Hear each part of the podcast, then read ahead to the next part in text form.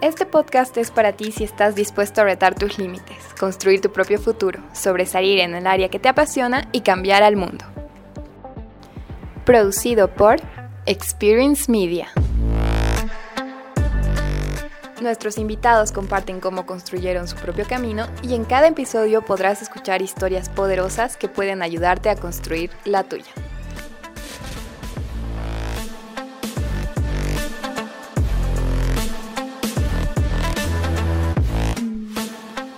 Bienvenidos al podcast de Insustituible.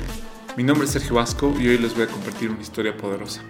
Yo estaba buscando contenido de valor y me lo encontré a él, aportando valor desde muchas áreas, espiritual, económica y de desarrollo personal. Es una persona que ha decidido tomar acción desde ahora para invertir en su futuro, pero no lo está haciendo solo. En su camino está ayudando a muchas otras personas. Ha utilizado la motivación como gasolina, pero ha sido la disciplina lo que le ha permitido crecer y seguir aportando. Con un corazón rebelde y dispuesto a amar a pesar de las tormentas, hoy nos va a contar su historia. Desde Cali, Colombia, conversaremos con Andrés Jiménez.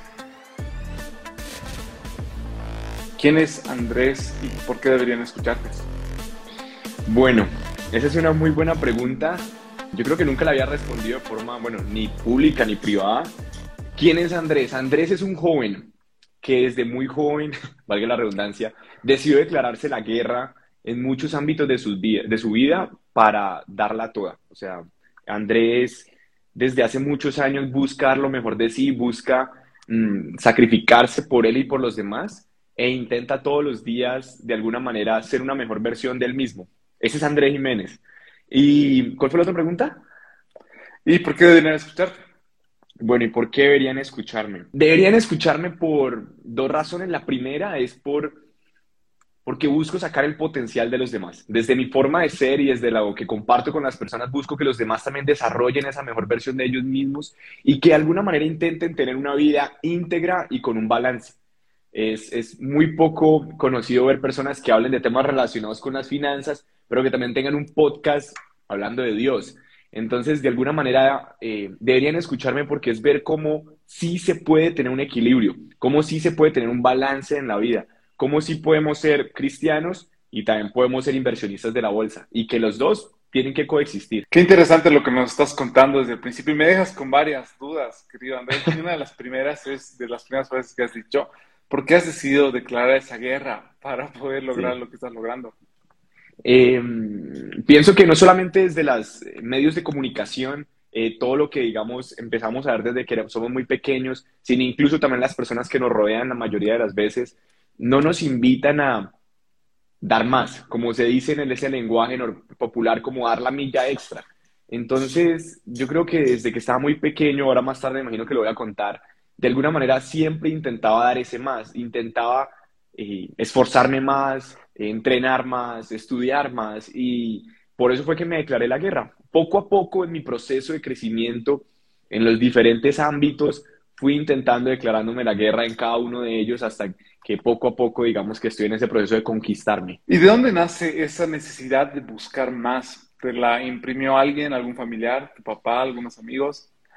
Yo pienso que nace em, muy joven, a los 12, 13 años, empecé a entrenar tenis de mesa a nivel competitivo y no era el mejor. Me iba, la verdad, muy regular al inicio y era de esas personas que me tocaba que entrenar demasiado para poder tener muy buenos resultados, a diferencia de muchos amigos que nacían con el, con el talento innato y solamente con literal ir a jugar una vez ya me ganaban. Entonces yo creo que nace de ahí el hecho de yo sé que si entreno mejor eh, y más que ellos, les voy a poder ganar. Y efectivamente, en algunas veces cuando me esforzaba además les lograba ganar, entonces nació esa necesidad de me tengo que esforzar porque por talento no lo puedo hacer. Y a veces desperdiciamos ¿no? el talento porque no nos hemos esforzado y tal vez teníamos la capacidad para hacerlo, pero no, no ha habido esa disciplina para lograr lo que nos estamos planificando. Cuéntanos un poco, Andrés, sobre tu infancia en Cali, Colombia. Colombia, para mí, siempre ha sido un país muy llamativo, muy lindo. Recién ha salido la, la película de Encanto de Disney hablando un poco sobre Colombia. Pero desde tu perspectiva, hablándonos un poco sobre cómo ha sido tu infancia, qué es lo que más recuerdas de tus primeros años mi infancia fue una muy buena infancia. Eh, gracias a Dios, un núcleo familiar, papá, mamá, mi persona, no tengo hermanos, así que todo el amor de ellos iba para mí. Eso fue algo muy positivo. Eh, de alguna manera, ellos intentaron que siempre hiciera deporte, eso fue literal gran parte de mi infancia. Pasé como por ocho deportes hasta que por fin encontré el tenis de mesa como ese gran aliado y ahí me quedé, me quedé desde los 12 hasta los 20 años, em, en el cual me dedicaba literal solamente a estudiar. Me iba muy bien en el colegio porque estudiaba bastante, me exigían bastante y a entrenar. Y toda esa etapa, digamos que de infancia, adolescencia, digamos que la pasé de esa manera. Eh, muy tranquila, muy en paz, gracias a Dios, digamos que pues todo, digamos que estuvo muy, muy bien, la verdad tengo muy buenos recuerdos, eh, siempre que recuerdo mi infancia y mi adolescencia fue muy feliz, eh, entonces sí, eso fue como, como esa parte de mi vida. ¿Y por qué el tenis de mesa? Creo que como todos, empecé, empecé también por básquetbol, voleibol, fútbol, y en el fútbol también estuve como tres años, un poco más joven, y me acuerdo que no me quedé en fútbol porque tuve una gran eh, confrontación con dos cosas. Lo primero, que era un deporte de mucho contacto, una vez casi me, lesionó muy fuerte, entonces también esa parte como que le, le cogí ahí cierto respeto. Y lo segundo, porque yo decía, bueno, es que en el fútbol uno ve a Messi, por ejemplo, todos los años con la Argentina, que nunca pudo hacer nada, eh, y uno decía, así sea el mejor jugador del mundo, si estás en un equipo muy malo, pues no es que vayan a hacer mucho. Y lo contrario también, si tú eres muy malo y estás en el mejor equipo del mundo, pues tu equipo lo va a hacer todo por ti. Y como siempre fui muy solo, dije, no, yo quiero un deporte individual, quiero un deporte que me rete a nivel individual a darla toda. Y ahí fue donde encontré el tenis de mesa. Qué interesante, qué interesante e-, esa perspectiva que has tenido desde tan pequeño para saber qué era lo que querías practicar. Sí, sí, y ahí me quedé, la verdad me gustó mucho. Em, además que es un deporte em, que pocas personas alcanzan a comprender la, magnitud de, su dificultad, porque en verdad se vuelve un poco difícil a nivel de élite por todo, pues la velocidad de la, de la bola y toda esta parte. De hecho, es considerado como el segundo deporte a nivel de élite más difícil. Em, entonces, esa parte también se vuelve un desafío personal de, de, bueno, seguir entrenando. No son muchos los que lo entrenan, por ciudad habrán máximo 50, 100 personas. Entonces también es, es interesante poder competir a nivel regional. Eh, tuve la oportunidad de viajar por Colombia, múltiples departamentos, entonces creo que eso también me llamó mucho la atención de poder hacerlo a nivel competitivo. Justo eso era lo que quería preguntarte de los campeonatos que has realizado. ¿Cómo te has sentido ahí en esos campeonatos? has, comenzado a participar en esos campeonatos bastante jovencito, digamos, todavía eras niño? Claro, no, participé, mi etapa de campeonatos fue desde los 13 hasta los 17 y cada año viajábamos a cuatro ciudades distintas del país a competir, de hecho llegué a viajar a Panamá, eh, casi logro ser preselección Colombia de tenis de mesa, pero bueno, no se dio, pero sí fue, fue desde muy joven, entonces esa experiencia de viajar con el equipo en bus, eh, quedarnos en un hotel, visitar, conocer y entrenar durísimo para la competencia, la presión de la competencia, creo que fue mucho del insumo que hoy me permite, digamos, trabajar bajo presión y, digamos, sentirme de alguna manera más tranquilo. Y justo hoy día leí compartí hace unos momentos esa frase de que en medio del conflicto puedes encontrar una oportunidad ¿Qué conflicto, cuál, cuál, es el primer conflicto que tú encuentras ahí en ese tipo de campeonatos que tenías? O el propio conflicto que tú decías de poder desarrollarte de disciplina. Si nos puedes contar un poco sobre los conflictos que has tenido, como tú dices, para encontrar la oportunidad que tienes ahora de desarrollar esa disciplina. Lo primero yo diría que es hacerlo un hábito, que es, es, es lo más complejo.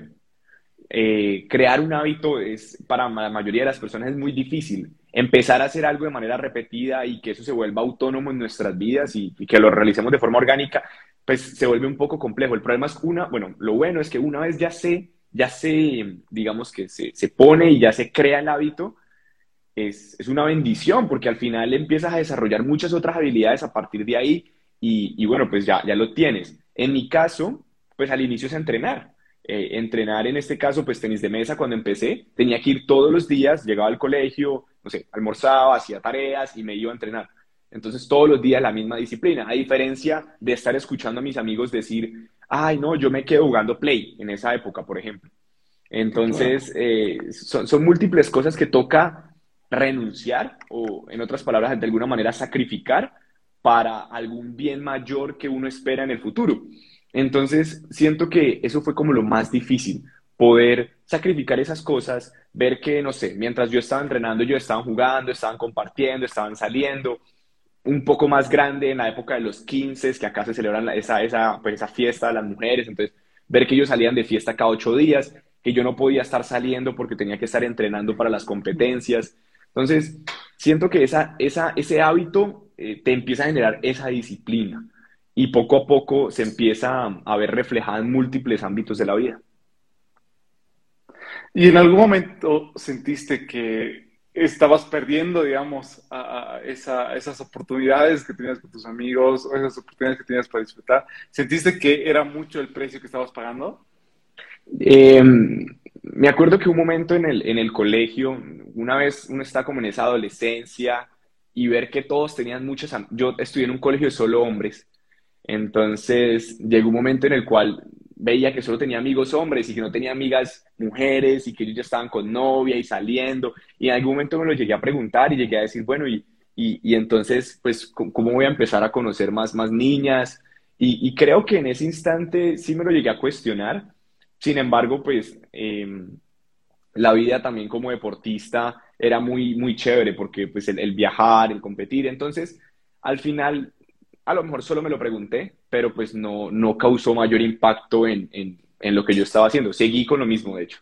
¿Y en qué momento decides dejarlo? Me dices que hasta los 17, ¿verdad? Estabas con esto. ¿En qué momento dices ya, hasta aquí llegué? De hecho, eh, me graduó del colegio y me voy de intercambio y a la ciudad donde me voy de intercambio empiezo a entrenar también una o dos veces a la semana, menos intensidad, pero llega un punto en el cual ya se vuelve insostenible. Llego el intercambio a los 18, igual, sigo jugando, ya entro a la universidad y la verdad es que seguí jugando como hasta los 20, hasta los 21 más o menos, pero ya a nivel competitivo entre las universidades, que es más sencillo que a nivel, digamos que regional o estatal, em, pero de verdad jugué como hasta los 21 o 22 años llegué a jugar, yo creo. Qué interesante, pero ahí algo que nos está faltando que nos cuentes. Ah, ok, ¿por qué renuncié? Pero antes de eso, el intercambio, contanos, ¿dónde te has ido? ¿Por qué? ¿Y por qué decides hacer ese viaje? Quería aprender inglés, esa es como la principal razón. De alguna manera quería, digamos que formarme en esa parte. Mi colegio no era bilingüe. Un primo se había ido para Australia. Entonces, pues era un muy buen destino. Y se me puso en la mente viajar a Australia y de alguna manera, eh, gracias a Dios lo pudimos conseguir e hice el viaje a Australia. Estuve en Melbourne por seis meses estudiando inglés, trabajando, conociendo, compartiendo. Y después de los seis meses me regresé a Colombia a hacer la universidad. Pero ahí creo que hay bastantes detalles que, que, estás obviando. ¿Qué tal ha sido ese viaje? Porque, o sea, Colombia, Australia, me imagino que, las, que la cultura, que, que todo el hecho de, estar solo en un país, por lo menos que tengas la, la, historia de tu primo, era algo totalmente nuevo para ti, eras bastante joven. ¿Qué tal ha sido para ti esa experiencia? Ok, bueno, digamos que al llegar a Australia y, y el hecho de viajar de alguna manera, quería vivir la experiencia solo, de manera independiente, estar en otro país, valerme por mí mismo, el hecho de tener que cocinar todo, lavar, barrer, bueno, toda la parte del aseo que no hacía en Cali todo, hacía una pequeña parte, allá me tocaba hacer todo. Quería vivir esa experiencia. Adicional el hecho, digamos, de la independencia, no solamente eh, pues de vivir, sino también de alguna manera económica. Entonces empezar a trabajar allá y con lo que trabajaba poder pagar. Entonces todo eso fue un crecimiento muy bueno, que de hecho pues a los 17 años es una edad eh, perfecta porque uno empieza a salir al mundo de alguna manera abrir también, eh, eh, eh, pues como ese se le dice en inglés, de open mind, o para abrir la, la, mente, conocer las otras culturas, compartir con otras personas, hacer amigos de todo el mundo, porque literal uno hace amigos de todo el mundo. Entonces creo que ha sido de las mejores experiencias que he tenido en mi vida. De hecho, cualquier persona que esté escuchando, si nunca se ha ido de intercambio y si lo está pensando, váyase, no lo piense, en verdad, es, es de las mejores opciones que, que puede tener siento que no tiene punto malo. Si me, preguntas qué fue lo más negativo, pues a lo mejor habrán cositas negativas. Uno extraña a la familia, le da eh, casitis, mamitis, paisitis, amiguitis, bueno, le da todos los hitis, pero al final la experiencia, lo que uno está compartiendo, lo que se está viviendo, pues yo creo que incluso llega a ser hasta mucho más eh, chévere y más abrumador de, de todas las otras cosas que uno sacrifica. Eh, entonces, sí, fue una gran experiencia y, y, al final, digamos que pude aprender mucho y sí, la verdad es que fue muy, muy interesante. ¿Y con qué mentalidad ya vuelves tú a Colombia? Porque me imagino que el primo tuyo que te comentó un poco sobre esto vino con, con una mentalidad tan fuerte que te atrajo a ti esa idea, esa experiencia. No, él no vino. ¿Cómo vuelves? Nunca vino. Desde allá. Él se quedó. Ah, ya, perfecto. Allá Igual. Y allá hizo su vida, se casó y allá sigue. Ah, qué bueno. Pero ¿cómo entonces volviste tú a Colombia? ¿Con qué mentalidad? Yo creo que el, el, simple hecho de salir de casa ya te empieza a abrir la mente y empieza a explorar muchas cosas, ¿cierto? Eh, maduras en, en, muchas áreas de la vida, sobre todo en la, en la, parte, como te decía ahorita, de la independencia tanto económica como de tus propios actos, te vuelves más responsable contigo mismo. Bueno, no todas las personas, ¿no? Hay personas que se vuelven un tres y, y me acuerdo, tenía muchos amigos allá que no hicieron absolutamente nada más que tomar cada ocho días, no aprendieron nada de inglés, se fueron a rumbear y a pasear y llegaron y fue igual. Yo me fui con la mentalidad de querer aprender inglés porque sabía que de alguna manera me iba a servir para mi futuro. Entonces, eh, esa fue la mentalidad. Y otra cosa que yo creo que funciona mucho, y no solamente hacia Australia y los países de ese lado, sino incluso aquí al lado de Estados Unidos, y es ver cómo los jóvenes trabajan desde muy joven. Uno ve jóvenes de 17, 16, 18 trabajando en restaurantes, mm. trabajando en, múltiples partes que pueden ejercer una labor no muy difícil física y, pues que les pueden pagar por eso.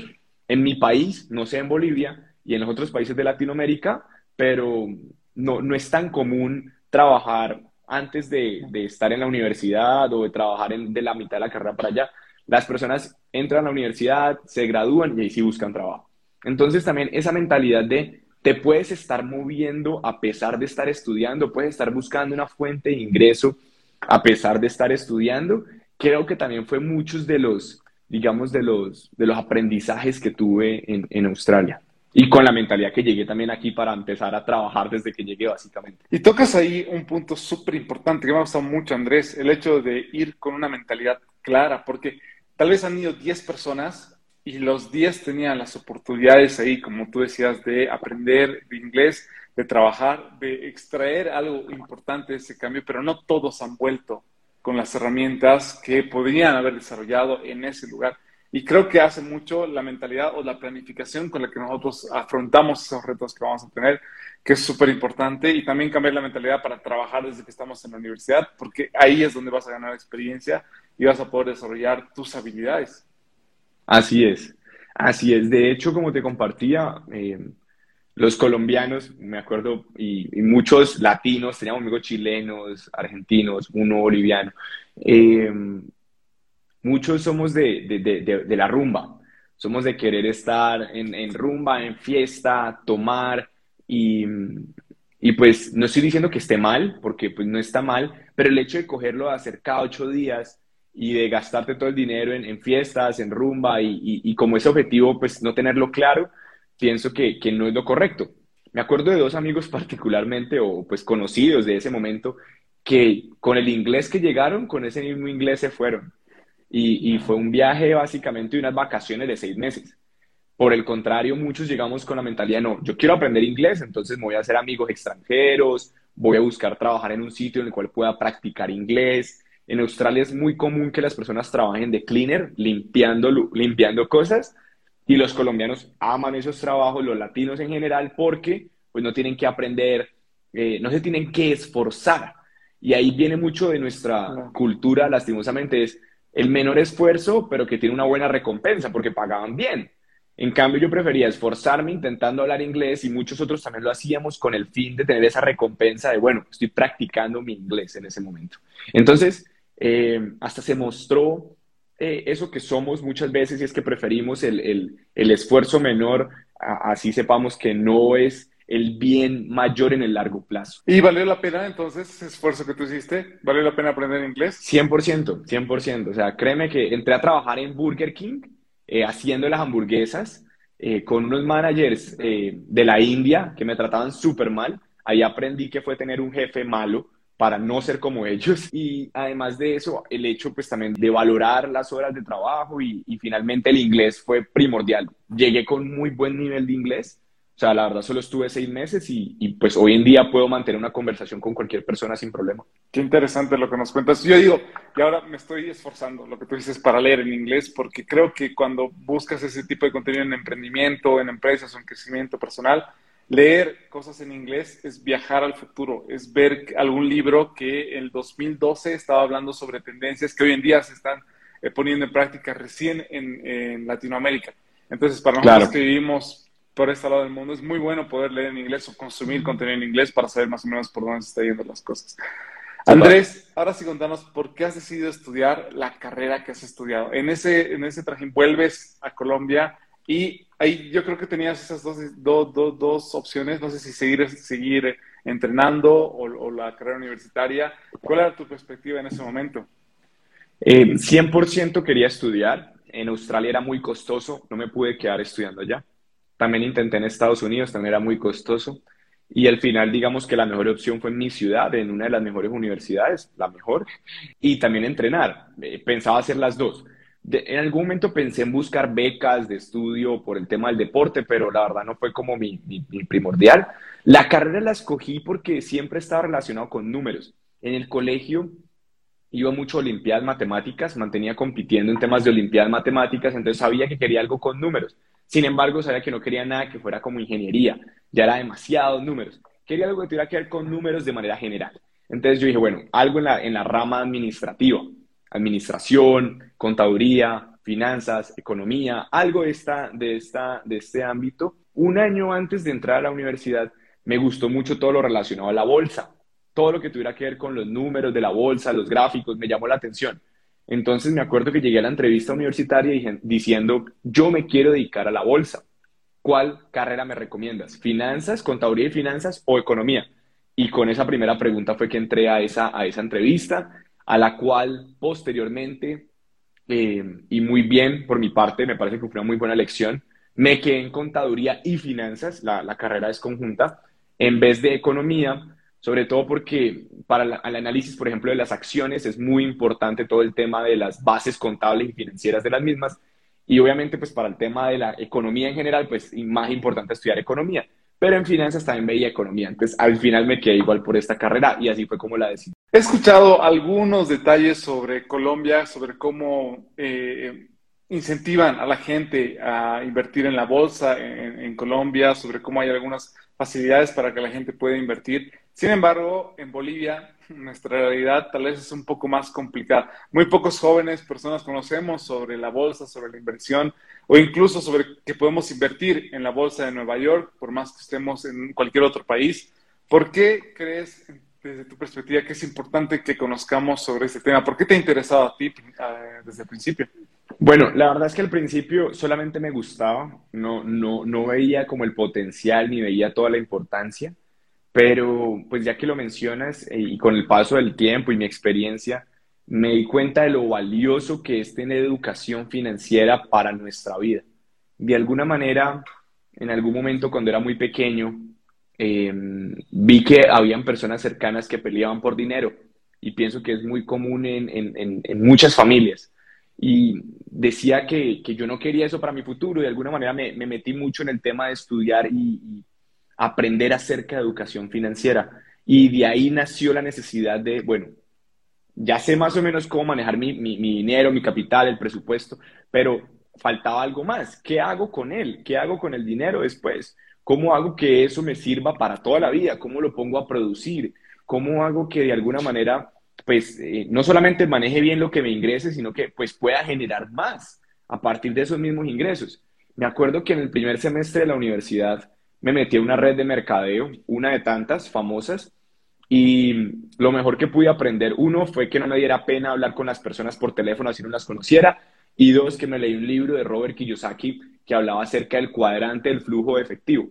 Y ahí aprendí lo valioso que era eh, ser de la parte derecha inversionista, como el 95% del dinero estaba alojado en, la, en el 5% de la población. Algo tenían que estar haciendo bien.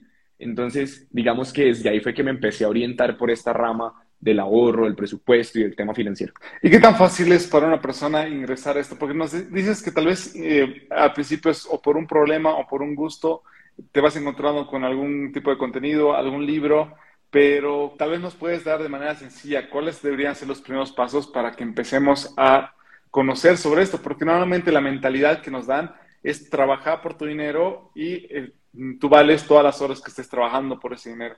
Pero a veces no nos damos cuenta que podemos invertir para que el dinero esté trabajando para nosotros. Exacto, o sea, lo acabas de decir muy bien y pienso que el principal tip es tener la fuerza de voluntad de decir, quiero aprender, quiero dar de mí mi tiempo para aprender.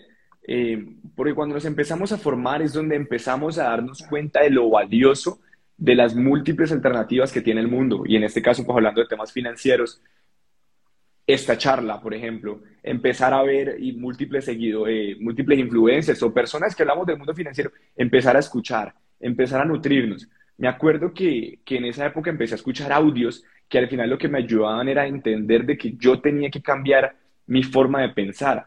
La mayoría, por alguna razón, ya sea cultural o sociopolítica, lo que sea, nacemos y crecemos con una mentalidad de que el dinero está mal o que hacerse rico está mal o que los ricos son malos.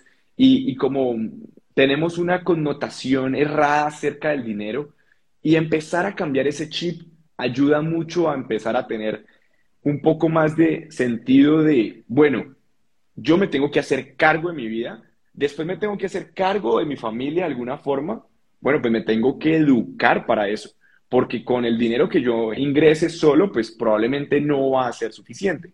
Entonces, cuando empezamos a dar de nosotros para aprender, para posteriormente después ya digamos que ejecutar, pues es digamos que el primer paso. Entonces, primero aprendan, busquen, lean, investiguen, eh, cuestionense. Ahí les recomiendo entrada pues un libro muy, muy bueno y es eh, Los secretos de la mente millonaria como te digo, este libro le, ayuda a uno a entender muchos de los paradigmas erróneos que uno tiene y a partir de ahí generar esa necesidad de, bueno, tengo que empezar a invertir de alguna forma. ¿En qué? No sé. Ah, bueno, entonces sigo aprendiendo. Y es un estado constante de aprendizaje. Y muchos entramos al colegio o a la universidad después y no queremos estudiar más, pero es ver cómo nosotros como seres humanos y como te lo decía desde un inicio, pues estamos hechos para grandes cosas y podemos ser cada día mejores y ese ser cada día mejor se traduce en yo tengo que estar en constante aprendizaje, tengo que estar aprendiendo nuevas cosas, me tengo que estar formando, me tengo que estar actualizando. Y que eso te permita, bueno, estar en la onda, estar, estar en qué está pasando en el mundo y cómo me puedo mover con él. Si no, pues el mundo se va a seguir moviendo y yo me voy a quedar estancado. Toda la razón en ese sentido, lo último que dices, porque al, quedarnos con el conocimiento que tenemos ahora, con un mundo que cambia constantemente, con un mundo que necesita herramientas nuevas, con un mundo que necesita de personas actualizadas, es muy fácil a la semana, al mes, quedarte estancado con lo que estás. Debemos seguir aprendiendo. Y en ese sentido, Andrés, ¿dónde crees que debemos buscar primero el tipo de contenido que nos ayude con las finanzas? Para que esto no sea tampoco algo, no sé, chino para nosotros, sino sea algo bastante, eh, los primeros pasos para los secretos de la mente millonaria, creo que es un muy buen libro con el cual comenzar para cambiar el mindset que tenemos. Pero una vez que ya queremos aprender a invertir, como te decía, la bolsa, ya sea de tu país, a nivel internacional, ¿cuáles crees que deberían ser los primeros pasos? Bueno, eh, además de Los secretos de la mente millonaria, también les recomiendo El hombre más rico de Babilonia. También es muy bueno, un libro muy viejo, habla acerca de lo mismo también. Y bueno, ya los primeros pasos para empezar a invertir, eh, pienso que es empezar a buscar un mentor. Un mentor no necesariamente tiene que ser personalizado, pero es empezar a ver cómo alguien te empieza a formar en múltiples temas. ¿Qué pasa? Al inicio hay demasiado desconocimiento y no solamente desconocimiento, sino de alguna manera ignorancia sobre las múltiples opciones que tiene la bolsa. Entonces, por ejemplo, el trading. El trading es una muy buena opción que utilizamos mucho, digamos que para eh, ganar dinero en los mercados financieros. Sin embargo, no es una opción para todos. Mientras que invertir en la bolsa sí debería ser una opción para todos. Entonces, empezar a formarnos, empezar a entender que, que, bueno, yo puedo empezar a invertir. Ahora bien, ¿cómo lo hago? Empieza a buscar influencers, empieza a buscar videos en YouTube, primeros pasos para invertir y literal así vas a poder hacerlo. Eh, de alguna manera, empezar a entender quiénes son los que tienen resultados de manera, eh, no, no, no la persona que sube la foto con el Lamborghini, ese no, sino los que uno ve que son profesionales del mercado, que hacen análisis, por ejemplo, en, en Colombia, en Estados Unidos, en, Twitter es una muy buena fuente de información de mercados financieros porque los que están ahí son profesionales del mismo. Entonces, aprender desde los profesionales, no desde el que se volvió supuestamente multimillonario hace tres meses y ahora se dedica a hacer inversiones, no, sino de los que llevan años y años investigando, estudiando esto y cómo te empiezan a dar tips. Eh, hoy en día, múltiples plataformas, Platzi, Creana, eh, Udemy, tienen cursos sencillos de introducción al mercado y que poco a poco puedas irte, eh, digamos que, aventurando. Ahí quiero lanzar un mensaje así sutil y es que eso que me has dicho, me lo han preguntado más de 50 personas. Y es, Andrés, ¿cómo inicio? ¿Qué tengo que hacer? Y la verdad de ver eso, estoy en la construcción de un libro que quiero llegar a escribir en el cual le explico a la gente desde cero hasta llevarlo a invertir. Eh, me, me moraré por ahí dos años, pero créeme que es uno de los propósitos que tengo eh, para los próximos años. Y esperamos tenerlo pronto para poder leerlo, Andrés. Y relacionado con esto, ¿cómo, ¿cuál ha sido tu primera inversión? Ya estabas en la universidad, estabas conociendo sobre esto. ¿Cómo has empezado a invertir tú? La verdad es que mi primera inversión fue a los nueve años. Estamos en una finca con mi familia. no sé si esto puede llamar inversión, pero estamos jugando un juego de mesa y por alguna razón decidimos apostar en el juego de mesa y yo gané. No me dejaron ganar, yo gané. Mi mamá me abrió una cuenta bancaria a los nueve años, amparada por ella, con muy poquito dinero. Di tú en esa época 10 dólares. Cuando tenía de 12, 13 años fuimos a ver y ya tenía como 100 dólares. Entonces, esa fue mi primera inversión. Creo que eso me llamó mucho la atención, el hecho de que vi que un dinero que yo había ahorrado hace mucho tiempo había crecido tanto el capital y, fue mi primera muy inversión hace muchos años. Y la segunda inversión muy, muy grande, eh, yo diría que fue el viaje a Australia. Em, hace poco tenía una, una disertación con un amigo y hablábamos de cuál debería ser tu principal inversión. Y digo que la principal inversión debería ser en nosotros mismos.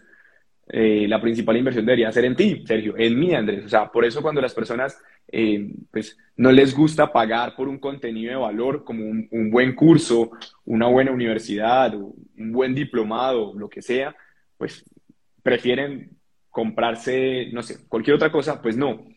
Lo primero y la principal gran inversión yo creo que es en cada uno de nosotros y por eso pienso que mi primera inversión también así importante fue lo que yo mismo puse para mi viaje a Australia.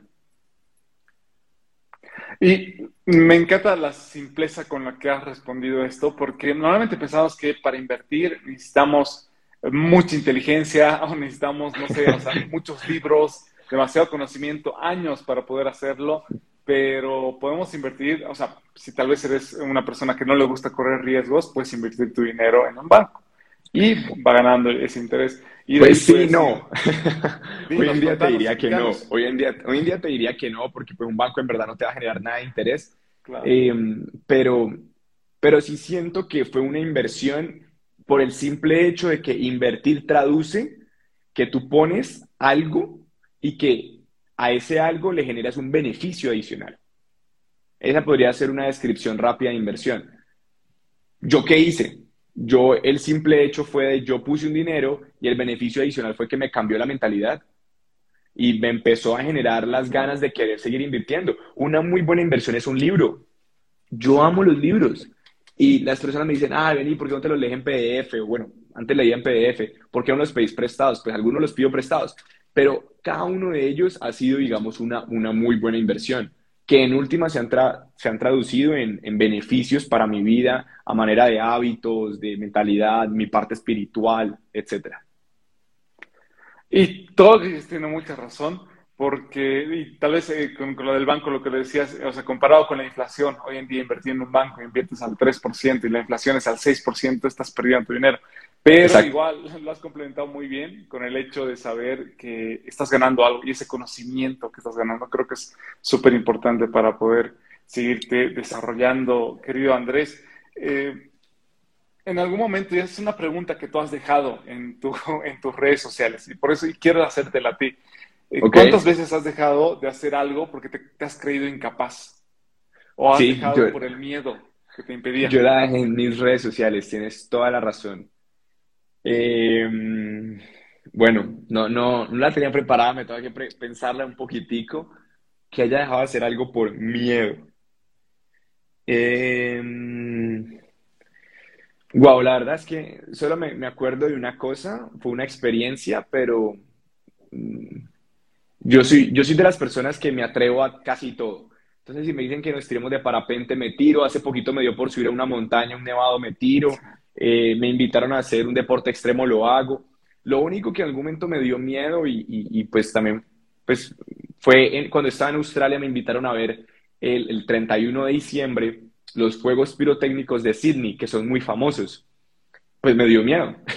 me dio miedo porque era, era irnos con unos amigos como en bus, teníamos poco dinero en ese momento, entonces me dio miedo como esa aventura así muy al estilo hippie y la verdad no lo hice. Me quedé en la ciudad y pues los vi los de la ciudad pero ellos sí lo hicieron y después me arrepentí de no haberlo hecho.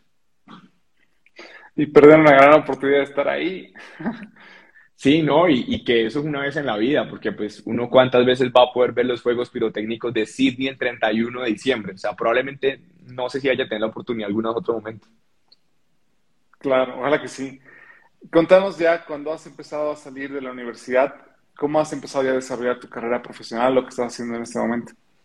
Ok, eh, todo empezó porque en la universidad estaba muy metido en el tema de bolsa.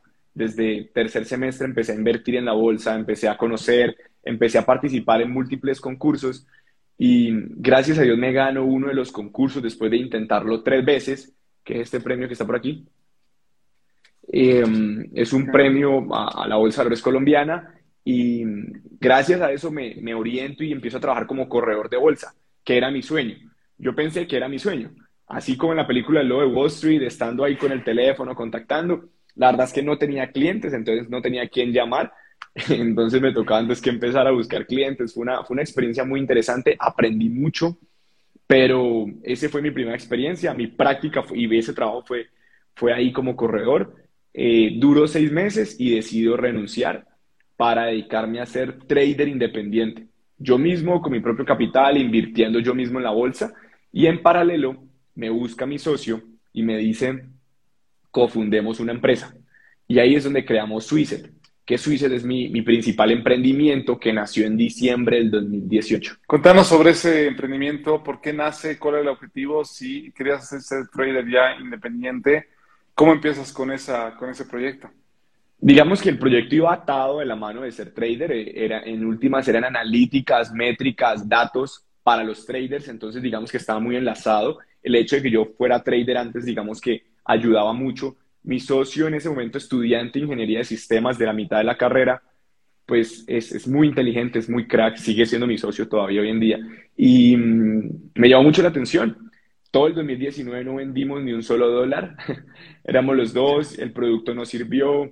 A finales del año cambiamos el producto, eh, le dimos una nueva vuelta y ya a finales del, inicios del 2020, cuando estalla la pandemia, todas las personas se volcan a hacer trading, eh, creamos una plataforma de analítica e inteligencia artificial para los traders y gracias a Dios en marzo, digamos, tiene una acogida muy buena en el mercado y, y bueno, pues hoy en día tenemos más de 10.000 usuarios en más de 80 países. ¡Wow! Qué bueno saber eso, el, el alcance sí. que han tenido. Tal vez han aprovechado igual eh, esa, esa crisis que hubo para todos nosotros para poder tener ese crecimiento. Y ahorita lo siguen manejando los dos, ya tienen, eh, no sé, algún equipo, ¿cómo están manejando este emprendimiento que ha crecido tanto? Y la persona con la que aprendimos todo el mundo de trading, él se fue para Australia casualmente también. Dos meses después de arrancar, él se quiere unir al proyecto, entonces lo arrancamos los tres. Tres meses después tenemos un super cliente que nos apalanca la operación, contratamos a dos personas. Tres meses después otro super cliente, otras dos personas y hoy en día somos 12 en el equipo. Qué buena noticia, querido Andrés, pero me queda una duda ahí. Y es algo que yo desde principios de este año me he propuesto, porque he visto muchas empresas eh, colombianas precisamente y mexicanas postular, por ejemplo, a White Combinator, eh, empresas que sí. quieren ser unicornios, empresas que en Colombia y México están peleando por ser empresas a nivel mundial.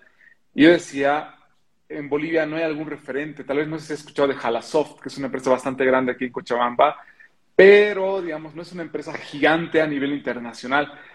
¿Cómo empiezas, y tú que estás creciendo en este momento, tú que has podido tener ese alcance, cómo crees que deberíamos poder comenzar con ese tipo de emprendimientos? Yo siento que lo principal es la pasión y lo segundo es la disciplina. Todos, en algún momento yo creo que decimos, ay, me gustaría crear algo, ay, me gustaría vender esto, ay, me gustaría hacer esto, pero se queda en palabras. Y ese es el principal problema, que tenemos que darle acción. Y y por eso ese mensaje que leías se lo dejaba a las personas, porque la mayoría de las veces nos da miedo empezar. Y lo único que tenemos que hacer para borrar el miedo es empezar. Al final, eh, no me acuerdo quién dice, creo que es Benjamin, bueno, no me acuerdo quién dice la frase, pero si nos equivocamos, si quebramos, si fallamos, solo habremos encontrado una manera más de cómo no hacer las cosas. Entonces siempre habrá un aprendizaje detrás de cada una de las caídas, de cada una de las derrotas, de cada uno de los fracasos. Entonces a los que están escuchando, si en algún momento han tenido una idea, han querido emprender, han querido arrancar, empiecen. No tienen nada que perder. Yo en ese instante, eh, algo que hice muy positivo y a la vez muy negativo es que me lancé de cabeza. Yo lo denominé un, salto al vacío y sobre todo por el hecho de que pues, me tocaba de alguna forma, pues había renunciado, entonces no tenía más salario, nada, pero estaba muy joven, lo podía hacer. Hoy en día, pues si tuviera un salario, y, pues, pero no sé si probablemente lo haga. Y ese es el problema, que empezamos a crecer, empezamos a tener más compromisos y nos empieza a dar miedo soltar parte de lo que tenemos seguro para poder intentar coger o arriesgarnos en algo nuevo. Entonces, la invitación para todos es empiecen sosteniendo sus trabajos y sobre sus trabajos en las horas libres. Por eso dije que necesitaba mucha disciplina y mucha fuerza de voluntad a hacer lo que quieren hacer. Ah, quieren montar una empresa de tecnología que se encargue de administrar, no sé, los software para las redes sociales que están emergiendo en África. Empiece con tu trabajo y cuando acabas tu trabajo a las 5, a las 6, dedícale dos horas al día. Dos horas al día durante cinco días a la semana son 10 horas a la semana. En 10 horas a la semana se pueden hacer muchas cosas. El problema es que las personas no lo hacen. Entonces, lo primero es empezar. Y lo segundo, perseverar y tener fe.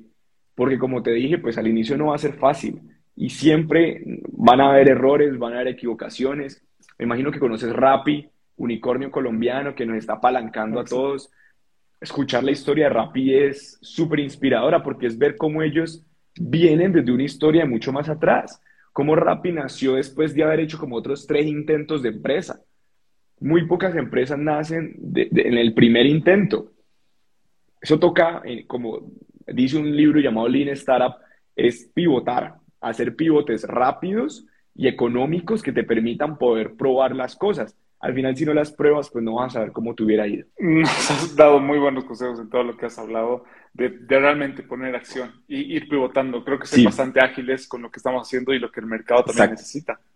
Ay, qué pena por mi voz. No sé por qué se me fue el día de ayer, pero bueno. Y Andrés, lo, segundo sobre eso, ¿qué haces para ser internacional? ¿Cómo manejas un mercado internacional? Pues la verdad es porque el producto está, está pensado de manera internacional. Entonces, de alguna manera, y, y, pues aquí tips para todos los emprendedores, lo primero que uno tiene que pensar no es una idea, es buscar una necesidad. Es buscar una necesidad que tenga el mercado, buscar el mercado que está adoleciendo, qué le está faltando y cómo yo puedo solucionarlo. Y a partir de ahí nace el emprendimiento y nace eh, la idea de Swisset y a partir de ahí pues buscamos cómo solucionar eso, no a nivel local, sino a nivel internacional porque el problema digamos que pues se replicaba. Creo que esas barreras que nosotros nos ponemos de manera mental, incluso de, barreras de, limítrofes que tenemos con los países, hay que irlas bajando y soñar en un mercado ya no de tu país, sino latinoamericano, que tal vez hablan el mismo idioma, o, como tú dices, internacional, y romper esas barreras para lograrlo. Eh, Andrés, me parece muy interesante. Y sabes algo que decía hace un momento sobre el inglés, es que Estados Unidos está en el futuro cinco años. Yo creo que México está adelantado tres años de, lo que va a pasar en el futuro en Bolivia y Colombia está adelantado dos años de lo que va a pasar en el futuro en Bolivia. Según tu perspectiva, ¿qué estás viendo ahora tú para el futuro? ¿Cuáles son tus siguientes pasos? ¿Hacia dónde estás planificando tus emprendimientos, lo que tú estás haciendo en este momento? Bueno, de entrada, y la invitación para todos es, edúquense a, nivel financiero. Eh, no importa si, si, son abogados o médicos, son las dos profesiones de las que más me gustan hablar porque son las que mejores ganan, pero las que más se equivocan en cómo administrar su capital.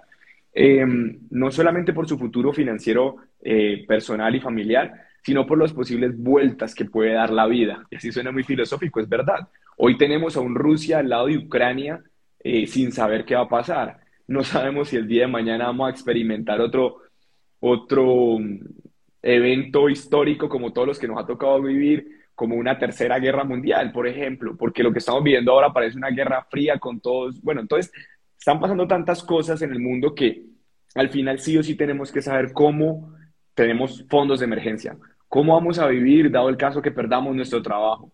Si nos sucede una calamidad, ¿cómo vamos a poder salir adelante? ¿Cómo vamos a poder hacer todo eso? Y la única manera es educándonos financieramente, la verdad. Entonces, ¿hacia dónde veo mis empresas? Soy muy conservador a pesar de lo arriesgado que soy.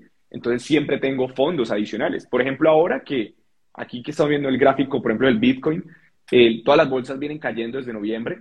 Eh, no se sabe si va a haber una recesión este año. Todos los analistas del mercado en este momento no saben para dónde va la bolsa. Está pasando algo muy interesante porque en serio la, gente no sabe para, para dónde invertir. No sabe si va a seguir cayendo, no sabe si ya se va a recuperar. Todos están con los brazos cruzados esperando a ver qué dice Putin el día de mañana. Entonces, Putin es presidente de Rusia. Entonces, es un momento interesante para educarse, conocer acerca de política monetaria y entender cómo todos estamos interconectados. Bolivia, Colombia, Perú, Chile, Ecuador, Venezuela, Rusia, Ucrania, Estados Unidos, cómo todos de alguna manera nos impacta lo que pase. Claramente, Europa, pues digamos, se vería eh, mucho más afectada de manera directa, pero no se imaginan cómo nos afectaría a toda Latinoamérica eh, o el impacto que tendría si se desata algo allá. O sea, eso algo sería a nivel mundial. Entonces, em, así me estoy preparando, educando también a mis colaboradores de alguna manera, mostrando la situación actual en, en las inversiones que tengo. La mayoría están, digamos que, aprovechando el momento también actual porque pues está todo muy barato, entonces siempre cuando las bolsas están cayendo es cuando hay que comprar, no cuando todo está subiendo y no cuando todo está cayendo, porque todo es mucho más económico. Eh, entonces, también aprovechando para los momentos futuros, pero sobre todo teniendo muy buenos recursos en efectivo para los momentos futuros, pues poder salir adelante a pesar de lo que pueda llegar a suceder o, en su defecto, invertir cuando todo ya esté muy barato. Lo que decía su al principio, educarnos, estar aprendiendo, ir invirtiendo nosotros en la bolsa para poder eh, tener tal vez un poco más de certeza de lo que podría pasar. Siempre me gusta desafiarme, me gusta ponerme metas difíciles de alcanzar porque de alguna manera, como lo dice Simón Borrero en una entrevista, fundador de Rappi, me toca estirarme y el simplemente hecho de estirarte hace que crezcas.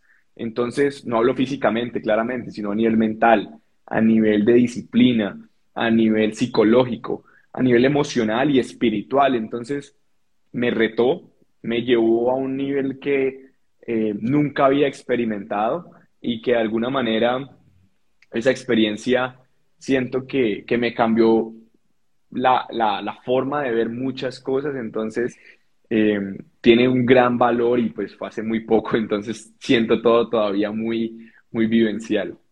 Y creo que ella lo dijeron en el chat, pero bueno. Sí, yo igual estaba pensando algo relacionado con eso. Tal vez puede ser algo que has llevado. Bueno, pues, una foto. La verdad es una foto. Mi mejor amigo cumplí años la semana pasada y me regaló este cuadro. Entonces, pues como pueden ver, es, es, espectacular el, el, paisaje. Es el amanecer en, en, una de las montañas más altas de Colombia, 5.200 metros de altura. Em, y es el momento en el cual, pues, después de llegar, alguien nos, nos coge de sorpresa y nos toma la foto. Y, y como les compartían, pues es, es, tiene mucho valor para mí porque llegué a pensar de que no iba a ser capaz. O sea, de verdad. Eh, yo entreno y, cuando entreno me exijo, pero esta vez un momento en el que dije, no, me va a tocar que parar, no voy a poder seguir y me estaba empezando a, a, preocupar seriamente porque pues llevábamos ya caminando horas y horas y horas y, y el hecho de que estar tan cerca y decir no voy a poder, mi mente por detrás me empujaba a querer seguir y a decir, no, no, vos sí podés. Específicamente, ¿qué fue lo que pasó? Y es que se me congelaron los dedos, yo lo cuento en una publicación, eh, no los podía mover. De hecho, tenía guantes y todo y no los podía mover. Entonces dije, no, pues, ¿qué tal que se me congelen de verdad? Que les dé hipotermia a los dedos. Bueno, no sé cómo funciona, pero que de alguna manera, literal, se me congelen. Y estaba muy asustado. Me acuerdo que le hablo al guía, le digo, amigo, bueno, no los puedo mover los dedos, ¿qué hago? Y él me dijo, no, pues empezarlos a mover. Yo, pero es que no, me, no los pongo, no, empieza. Y empecé. Así, poco a poco. Y fue un ejercicio también muy, muy, muy especial porque al final pensaba y hacía la reflexión de cómo así funcionan las cosas en la vida. Muchas veces podemos tener problemas grandes, dificultades que pensamos que las vamos a resolver así súper rápido, que un momento a otro vamos a salir de ahí, pero en verdad se trata de poco a poco, día a día, paso a paso, acción tras acción.